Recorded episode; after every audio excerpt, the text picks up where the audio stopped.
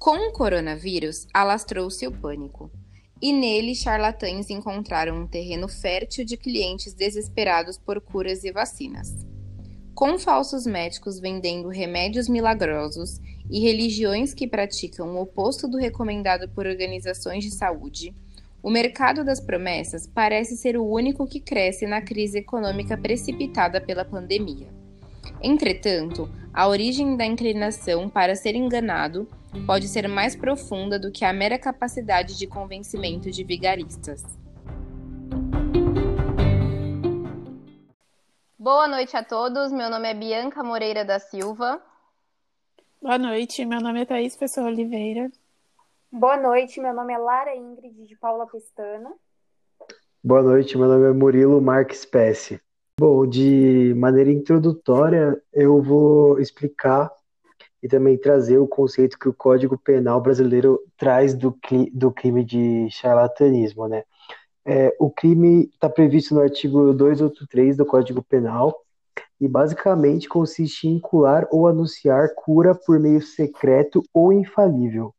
É, a pena para esse crime ela é de três meses a um ano e multa. É, a lei ela não exige que a pessoa, o sujeito passivo, acredita, acredite no que foi dito na propaganda ou propagado pelo, pelo charlatão. Basta que o charlatão é, cometa o um mero ato de propagar a informação é, errada ou equivocada para que, que se constitua o crime. O principal objetivo né, desse crime tipificado no Código Penal é, é punir aquela pessoa que, sendo médico ou não, promove métodos questionáveis e perigosos, que de uma forma ou de outra não possuem é, eficiência, eficiência científica comprovada. E para a gente só entender melhor e não confundir o charlatanismo com outros crimes, a gente achou muito importante diferenciar eles esse crime do, de alguns outros que são parecidos, mas que tem alguns detalhes que diferenciam ele um dos outros. É, a primeira diferenciação seria o charlatanismo com o curandeirismo, que a diferença é que no crime de charlatanismo basta a mera propagação da informação. E no curandeirismo o, é necessário ter o ato de prescrever, aplicar ou ministrar substância ou ritual. É, outro crime que as pessoas confundem também é o com o estelionato. A única diferença entre os dois é que o estelionato visa lucro e o charlatanismo não. E por último, também tem o exercício ilegal da medicina. Né? Na realidade, o exercício ilegal da medicina exige que a pessoa que está propagando aquela informação errada acredite realmente no efeito daquelas substâncias. No caso do charlatão, ele está propagando uma informação é, errada, equivocada, mas ele sabe dessa informação e sabe que ela não funciona, que esse meio que ele está propagando de cura realmente não funciona.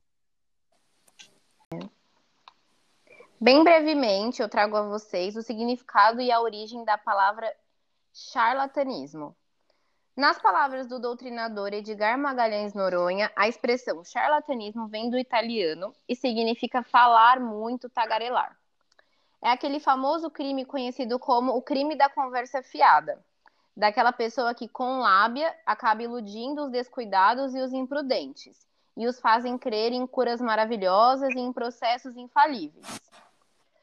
A expressão charlatanismo faz alusão ao sujeito que antigamente se apresentava em praças públicas e comercializava drogas e elixirs, como remédios que seriam miraculosos e que poderiam curar todos os males. Com isso, essas pessoas atraíam é, clientes é, através de discursos super sedutores. Tudo isso era aliado ainda ao fato de que o ser humano, desde o início dos tempos, sempre procurou meios para se tratar meios rápidos e que poderiam ser considerados eficazes, o que abriu ainda mais espaço para charlatões na sociedade desde os tempos remotos. Atualmente, os meios mais empregados para recomendar e anunciar a cura é, são jornais, revistas, cartazes, televisão, rádio ou qualquer outro meio de comunicação, como, por exemplo, os aplicativos é, de mídias sociais, como WhatsApp, Facebook, Messenger, é, e entre outros que existem. São os mais utilizados e que, inclusive, nós demonstraremos, demonstraremos mais adiante com casos concretos. Do crime de charlatanismo, eu vou falar do processo de enganar, ou seja, como o charlatão explora a vulnerabilidade da população em tempos da Covid-19. Devido à pandemia que o coronavírus causou, além do surgimento de inúmeros casos ao redor do mundo inteiro, o que acompanha no mesmo crescimento são as falsas esperanças e curas dessa doença, principalmente em face das pessoas mais desassistidas, ou seja, as pessoas mais vulneráveis. Uh, as condições de vulnerabilidade nesse caso são fatores que o medo causado pela pandemia tem deixado as pessoas mais propensas a acreditarem em qualquer informação que estão sendo anunciadas para o combate ao vírus.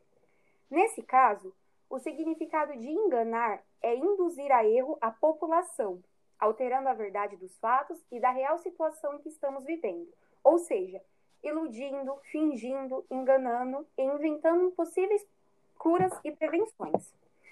Sabe-se que a esperança de uma normalidade depende da descoberta de possíveis tratamentos, podendo, portanto, neste caso, considerar enganosa todas as medidas quanto à cura, visto que não há medicações e muito menos vacinas que curem esse vírus, pois não há embasamento ou orientações de órgãos especializados. Neste caso, o crime previsto no 283 do Código Penal configura-se quando o agente um processo de enganar seduzir e explorar a população, que anseia por uma resposta rápida, espalha e anuncia cura ou promessas milagrosas como solução que possa de fato ser eficaz, se valendo da vulnerabilidade, angústia e medo das pessoas acerca do combate ao vírus, principalmente aos que estão em grupo de risco, com a esperança de se imunizar, acreditando em falsos medicamentos, receitas, soros ou alimentos milagrosos. Algumas pessoas mal intencionadas sejam profissionais ou as que não têm o devido discernimento da medicina ou da ciência, dão esperança às vítimas através das falsas expectativas e resultados que é disseminada de forma irresponsável, gerando dessa forma um desserviço à população. A probabilidade de cura diante o atual cenário de pandemia é incerta, visto que qualquer divulgação por parte de médicos ou não médicos relativa ao caso são falsas e enganosas sendo que algumas dessas práticas podem até mesmo comprometer a saúde da vítima, incidindo no crime de charlatanismo, podendo o responsável por publicações desse tipo até mesmo parar na cadeia. Na era tecnológica na qual estamos, as informações se propagam em grande velocidade. E antes, aquelas receitas que eram conhecidas como as receitas de vó, passadas verbalmente, normalmente entre gerações, hoje com a internet elas se difundem de maneira muito mais rápida. E com uma simples pesquisa na internet, é possível você achar diversas receitas caseiras para diferentes doenças, dores. É... E com o atual cenário da pandemia da Covid-19 pelo qual estamos passando, por ser uma doença desconhecida, que inicialmente causou grande medo na população, é... diversas notícias, vídeos de supostas curas e métodos é... de prevenção começaram a circular, como já falado, em grupos de WhatsApp, Facebook, Instagram, que são as famosas fake news. É, muitas dessas notícias são de autorias de médicos, de farmacêuticos ou até mesmo de pessoas totalmente desconhecidas da área, que indicam medicamentos, vitaminas, fórmulas ditas como milagrosas, normalmente em busca de like, visualizações e alguns mesmo visando lucrar, que nesse caso se enquadraria no crime de estelionato, conforme já foi mencionado aqui também. É, Vale lembrar que nenhum desses medicamentos ou dessas fórmulas possuem qualquer comprovação científica, assim como não passaram pelos órgãos de vigilância. É, portanto, ao fazer o uso dessa medicação ou dessa receita, pode acontecer o efeito reverso. Pode a pessoa é, ter um agravamento na doença, alguma doença pré-existente que ela já tinha, pode se intoxicar. Então, é, não é aconselhável. É, vale lembrar também que diversos órgãos no Brasil e no mundo, como a Universidade Federal de Minas Gerais, Universidade de Oxford, Laboratório Sinovac, atualmente pesquisam vacinas e métodos de cura contra a Covid-19 e até agora não tiveram nenhum êxito. Então, não é uma simples receita, conforme essas propagadas na internet, que realmente são a cura. É, Cumpre ressaltar também que o Código de Ética Médica do Conselho Federal de Medicina veda a propaganda de conteúdos sensacionalistas com a, pro, com a promoção de conteúdo inverídico e, conforme um levantamento realizado em junho, há cerca de 79 denúncias registradas contra médicos e enfermeiros que é, estão divulgando esse tipo de fake news e essas ditas curas milagrosas. Assim como também tem um estudo realizado em maio pela Fiocruz a respeito das fake news, e entre março e abril ela identificou que 65% das notícias divulgadas nas redes sociais ensinavam sobre métodos caseiros para prevenir a Covid-19 e 20% das notícias ensinavam métodos caseiros para a cura da doença. Já entre abril e maio, 10% das notícias ensinavam métodos caseiros de prevenir o contágio e 5,8% das notícias ensinavam métodos caseiros de cura. Pode-se notar, portanto, que houve uma diminuição na veiculação das notícias, entretanto, os falsos milagres continuam a circular nas redes sociais. Vamos apresentar quatro casos reais que, podem acreditar, aconteceram no Brasil desde que a pandemia começou a se espalhar por aqui. Trago para vocês o caso da médica Isabela Bidala, pós-graduada em nutrologia, que em abril deste ano foi proibida pelo Conselho Regional de Medicina de exercer a sua profissão pelo período de seis meses. A médica ficou conhecida por divulgar vídeos no Instagram anunciando um soro para melhorar a imunidade. Soro esse que não possui qualquer comprovação científica. No vídeo, ela dizia que o soro deixava as pessoas imunes à Covid-19.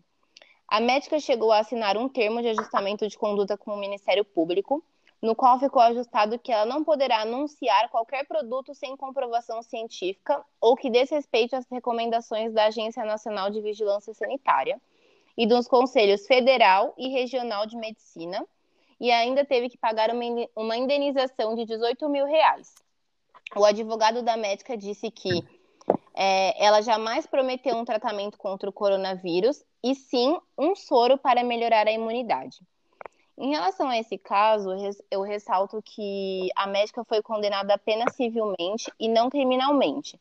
Mas pela conduta que eu aqui expus, é muito claro que foi cometido o crime de charlatanismo por ela.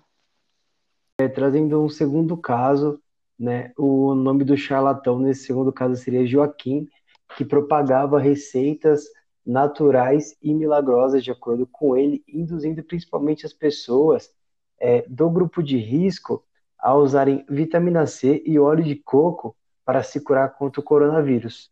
É, no entanto, como até já dito pela Bianca anteriormente, é, tanto a vitamina C quanto, quanto o óleo de coco, eles não, não fazem parte da recomendação do Ministério da Saúde ou da OMS. Então, teoricamente, ele não jamais poderia recomendar esses tipos de substâncias para a cura do coronavírus. Além desses casos, neste mês, em Belo Horizonte, um homem, através de um cartaz pregado em um viaduto, prometia a cura da Covid-19 através da venda de um remédio no valor de 50 reais. A partir do anúncio, a polícia conseguiu chegar até ele e, por livre e espontânea vontade, ele foi à delegacia prestar depoimento. Diante do escrivão, ele confirmou ser dele o anúncio e também confirmou que realmente era capaz de curar as pessoas infectadas pelo novo coronavírus. Inclusive, falou que já tinha realizado esse procedimento outras vezes. E o remédio era feito por ele, ele comprava os ingredientes e fazia o procedimento em casa. A Polícia Civil atuou ele e o acusou de cometer o crime de charlatanismo, uma vez que ele anunciou um meio infalível de cura. É, por se tratar de um crime de menor potencial ofensivo, ele apenas assinou um termo circunstanciado de ocorrência e irá aguardar a realização da audiência. Trago por fim o quarto e último caso de um falso tratamento da Covid por uma mulher de Piracara. Curitiba, de 63 anos, por meio de uma live em sua rede social, com cerca de mil pessoas acompanhando a sua transmissão ao vivo, em abril desse ano, anunciando que recebeu a visita e uma receita da cura do COVID, da Covid por meio de um anjo que apareceu enquanto rezava de joelhos na madrugada. Quando o anjo responsável pela receita repassou a composição de uma mistura de água, vinagre, água sanitária e água oxigenada visto que tal mistura oferece graves riscos à saúde, não havendo qualquer comprovação que possa ser a cura do vírus. Segundo ela, as pessoas poderiam colocar a mistura como se fosse um suco, bater e beber. visto que a mesma se identificava como terapeuta e naturalista. Pelo fato dela se é, intitular naturalista, ela achava que essas é, composições de água, vinagre, é, por, como são naturais, é, a pessoa tomando e ingerindo aquilo estaria curado e estaria é, prevenido ao vírus. Tomando conhecimento do fato, a Secretaria Municipal de Saúde denunciou o caso à Promotoria de Justiça, solicitando investigação criminal formalizando queixa-crime por meio do pessoal da Secretaria da Saúde. A mulher foi encaminhada à delegacia da cidade para prestar esclarecimentos. Ela foi proibida de veicular receitas como se tivesse recebido uma cura de Deus, visto que todo e qualquer medicamento precisa ter registro oficial na Anvisa, pois pode causar grande dano. O vídeo foi retirado da sua rede social. Segundo a senhora, indicada por charlatanismo e curandeirismo, esta pode pegar em até três anos de prisão. Portanto, pelo fato da doença ser nova, que começou tudo em dezembro de 2019 na China, sabe que ainda não há prevenção, fórmulas ou remédios milagrosos para a cura da Covid. E quem o faz de maneira errônea e enganosa deve ser punido.